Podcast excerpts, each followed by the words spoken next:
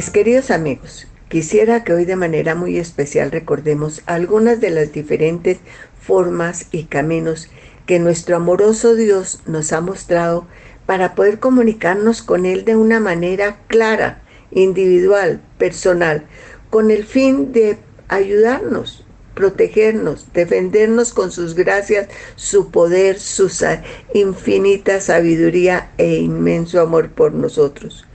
Como lo vemos claramente a través de la historia de la humanidad.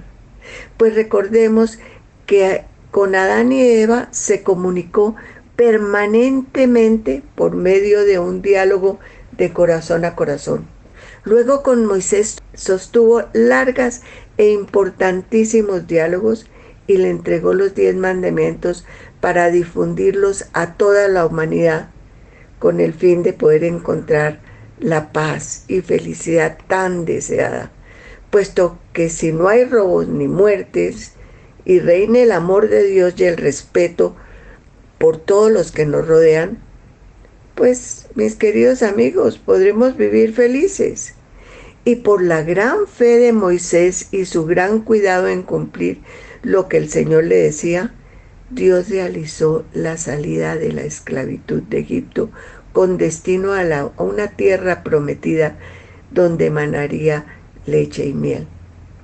Y los sacó, salvándonos durante todo el viaje de todas las dificultades, peligros y problemas que se les presentaron.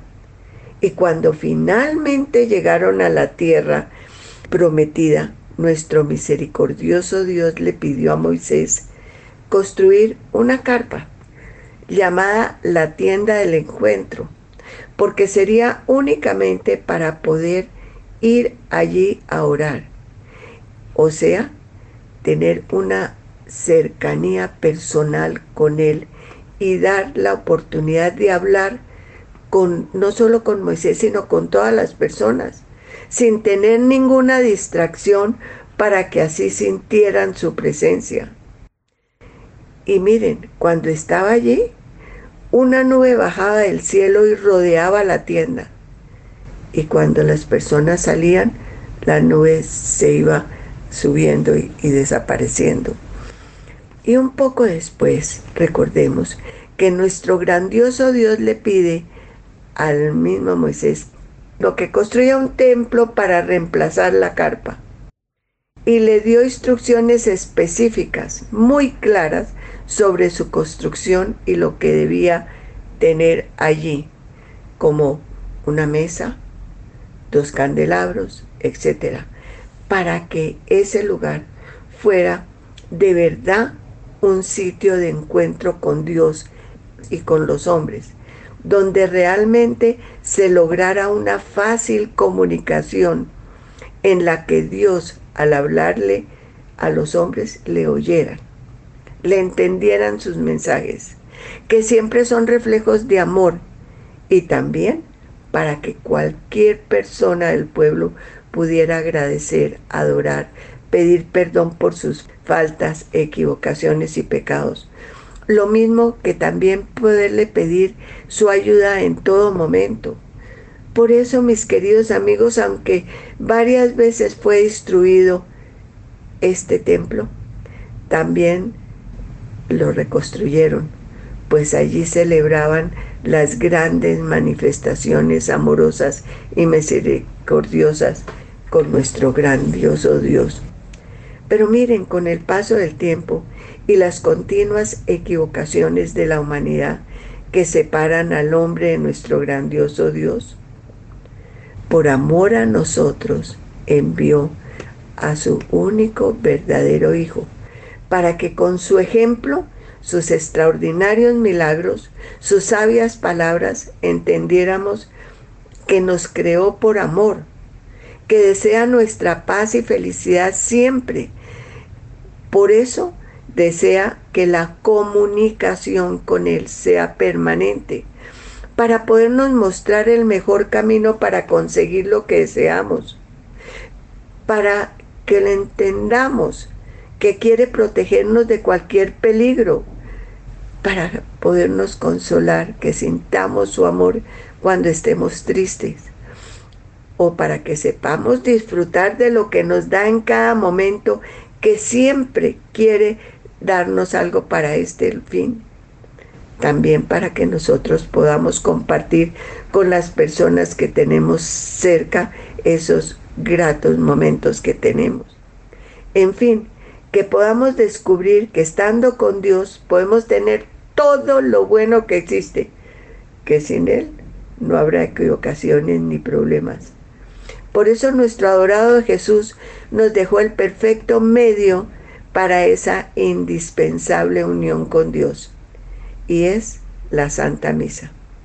Pues miren, la última cena, cuando se reunió con sus discípulos para celebrar la Pascua, o sea, la salida del pueblo judío de la esclavitud de Egipto y llegar a la tierra prometida, fue el mismo Dios quien le pidió a Moisés que todos los años en esa misma fecha celebraran este gran acontecimiento. Y desde ese momento, el pueblo todos los años lo realizó siempre. Por eso nuestro adorado Jesús, siguiendo esta tradición, en esa misma fecha, envió a Pedro y a Juan a preparar todo lo necesario para este importante evento. Y cuando ya estaban todos reunidos, entraron al lugar escogido que después se convirtió en la primera iglesia de nuestro adorado Jesús. Y así lograr prolongar este grandioso momento en todas nuestras santas misas, donde es nuestro adorado Jesús quien las preside. Pues esa mesa de la última cena se transforma en nuestros altares eucarísticos. Por eso el sacerdote al comenzar la misa besa el altar, porque ahí está nuestro adorado Jesús. Y empieza con la bendición invocando al Padre, al Hijo y al Espíritu Santo, para que así nosotros participemos.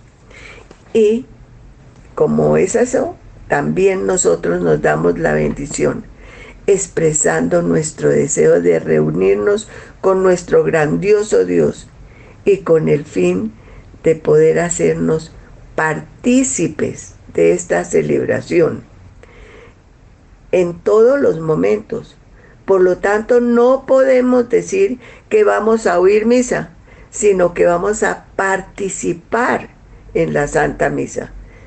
Por eso, volviendo a la última cena, cuando nuestro adorado Jesús y sus discípulos se sentaron a la mesa para cumplir con todo lo que tendrían que hacer y así celebrar con gran fe, alegría, agradecimiento la fiesta principal de su pueblo, porque recordemos que para ellos esta celebración era la más importante de todos.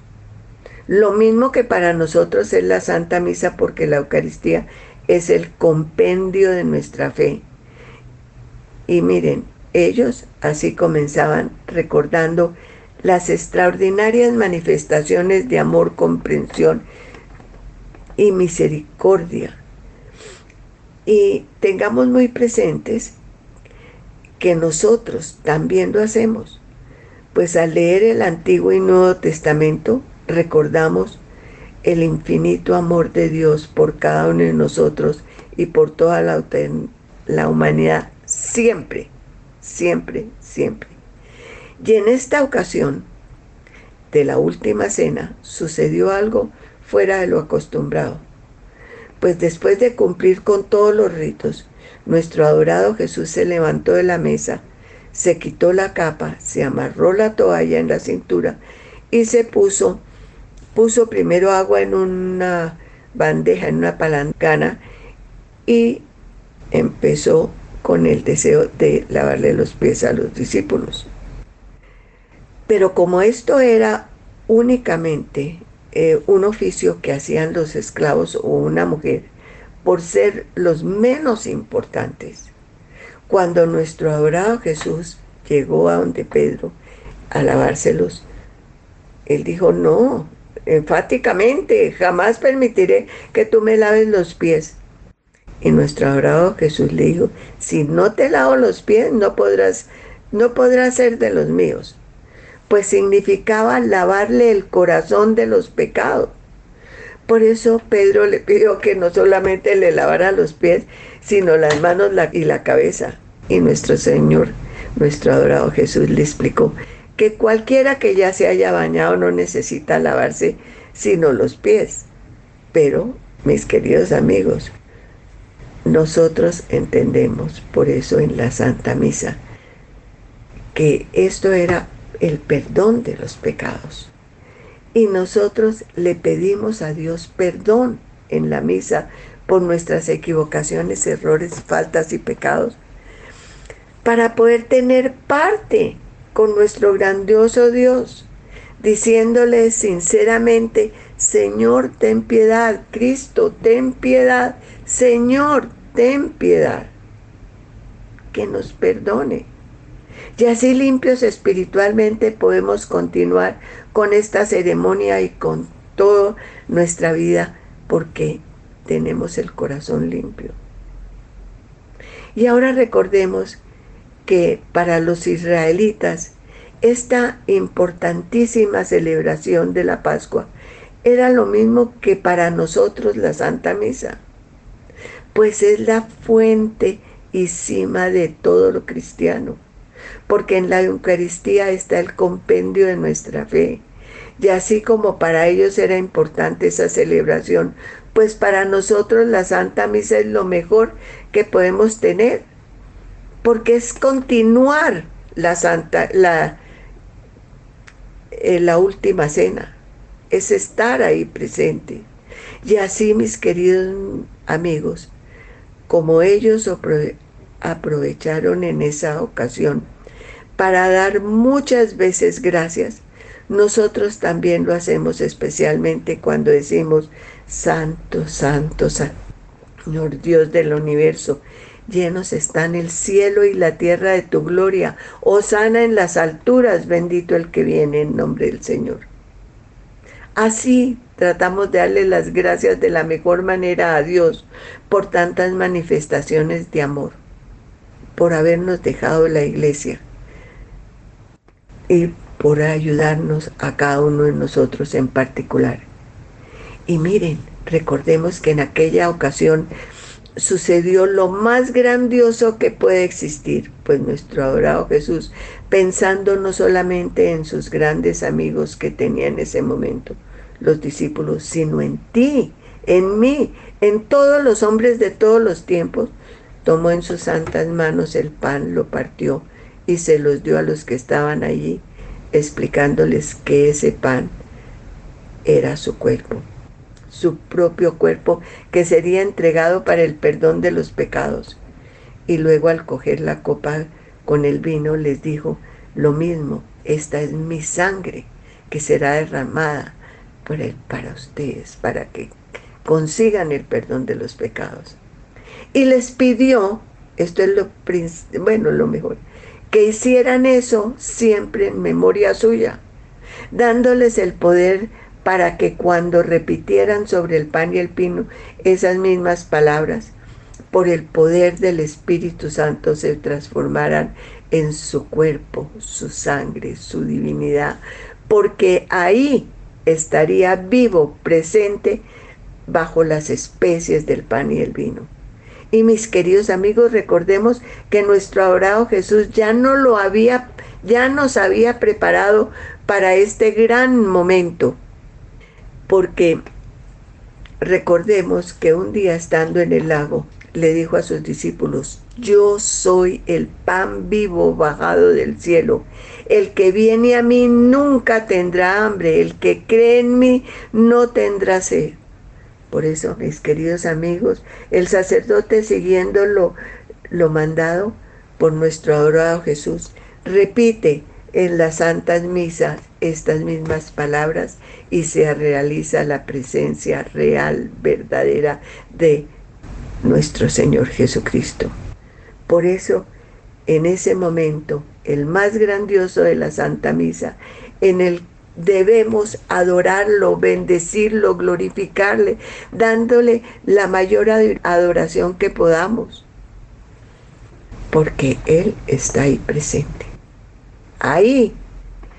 Y pasados unos momentos, repetimos de corazón esa oración tan maravillosa del Padre nuestro por ser enseñada por nuestro adorado Jesús para que la repitieran no solo sus discípulos, sino nosotros. Y la debemos decir pensando cada frase. Por eso decimos, Padre nuestro que estás en el cielo, y pensemos que también está ahí en nuestro corazón. Santificado sea tu nombre. Ahí le estamos pidiendo a nuestro grandioso Dios que todo el mundo reconozca que Él es santo, que Él es puro, que es perfecto. Y al decirle, venga a nosotros tu reino, debemos hacerlo con fe, porque sólo así tendremos perfecta paz y facilidad, porque con Dios reinando podemos gozar de todo lo bueno que existe. Hágase tu voluntad en la tierra como en el cielo, porque únicamente Él sabe lo que nos conviene y desea dárnoslo y puede darlo. Y es el único que por amor, por cada uno desea, de nosotros desea que seamos felices. Y le pedimos que nos dé el pan de cada día, o sea, que nos dé lo que necesitemos para permanecer a su lado, porque con él, con él tenemos todo lo bueno. Lo mismo que le decimos que nos perdone nuestras equivocaciones, porque, mis queridos amigos, nosotros permanentemente nos estamos equivocando porque la prepotencia que tenemos sale de alguna manera y nos olvidamos que únicamente Dios sabe lo que necesitamos. Y aquí viene algo muy importante. Perdónanos, perdónanos, por favor, perdónanos como nosotros perdonamos a los que nos ofenden. Yo sé, mis queridos amigos, que muchas veces perdonar es muy difícil, muy difícil, pero para Dios no hay imposible. Así que cuando le pidamos que nos eh, perdone, también le supliquemos que nos ayude a perdonar a todos los que tenemos a nuestro lado. Y así quedaremos libres, quedaremos tranquilos, recibiremos su paz. Y así todos unidos en su amor, podremos hacer el verdadero mundo que Dios quiere que tengamos, donde todos gocemos.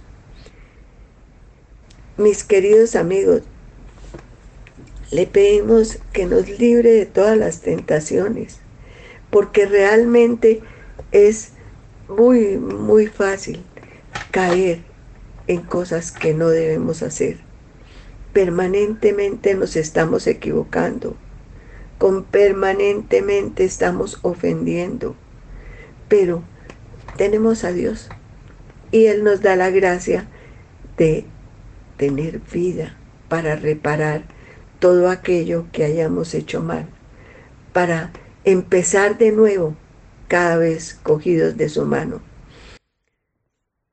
le pedimos que sí, que nos ayude, que nos libre de todas las tentaciones, que venga Él a reinar en nosotros y que nos libre de todo mal, no solamente de lo espiritual, sino también de lo material, porque cuando estamos bien podemos cumplir mejor su santa voluntad. Amén. Y al salir de la Santa Misa, siempre el sacerdote nos da la bendición, porque estando con Dios podemos seguir adelante siempre. Y podemos conservar tan grandes tesoros recibidos. Mis queridos amigos, que Dios los bendiga y que Dios me bendiga. Por favor. Amén.